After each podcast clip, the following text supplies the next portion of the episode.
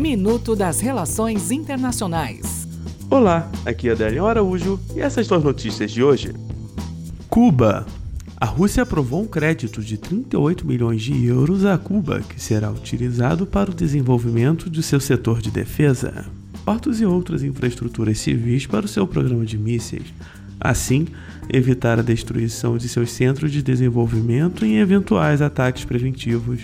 União Europeia. França e Alemanha pretendem mudar as regras europeias de concorrência para fazer frente à China. Venezuela. Militares venezuelanos bloqueiam ponte na fronteira com a Colômbia, que seria uma das principais rotas escolhidas para a entrada de ajuda humanitária contendo alimentos e remédios. Até o próximo minuto. Enquanto isso, aproveite mais conteúdo no portal seire.news.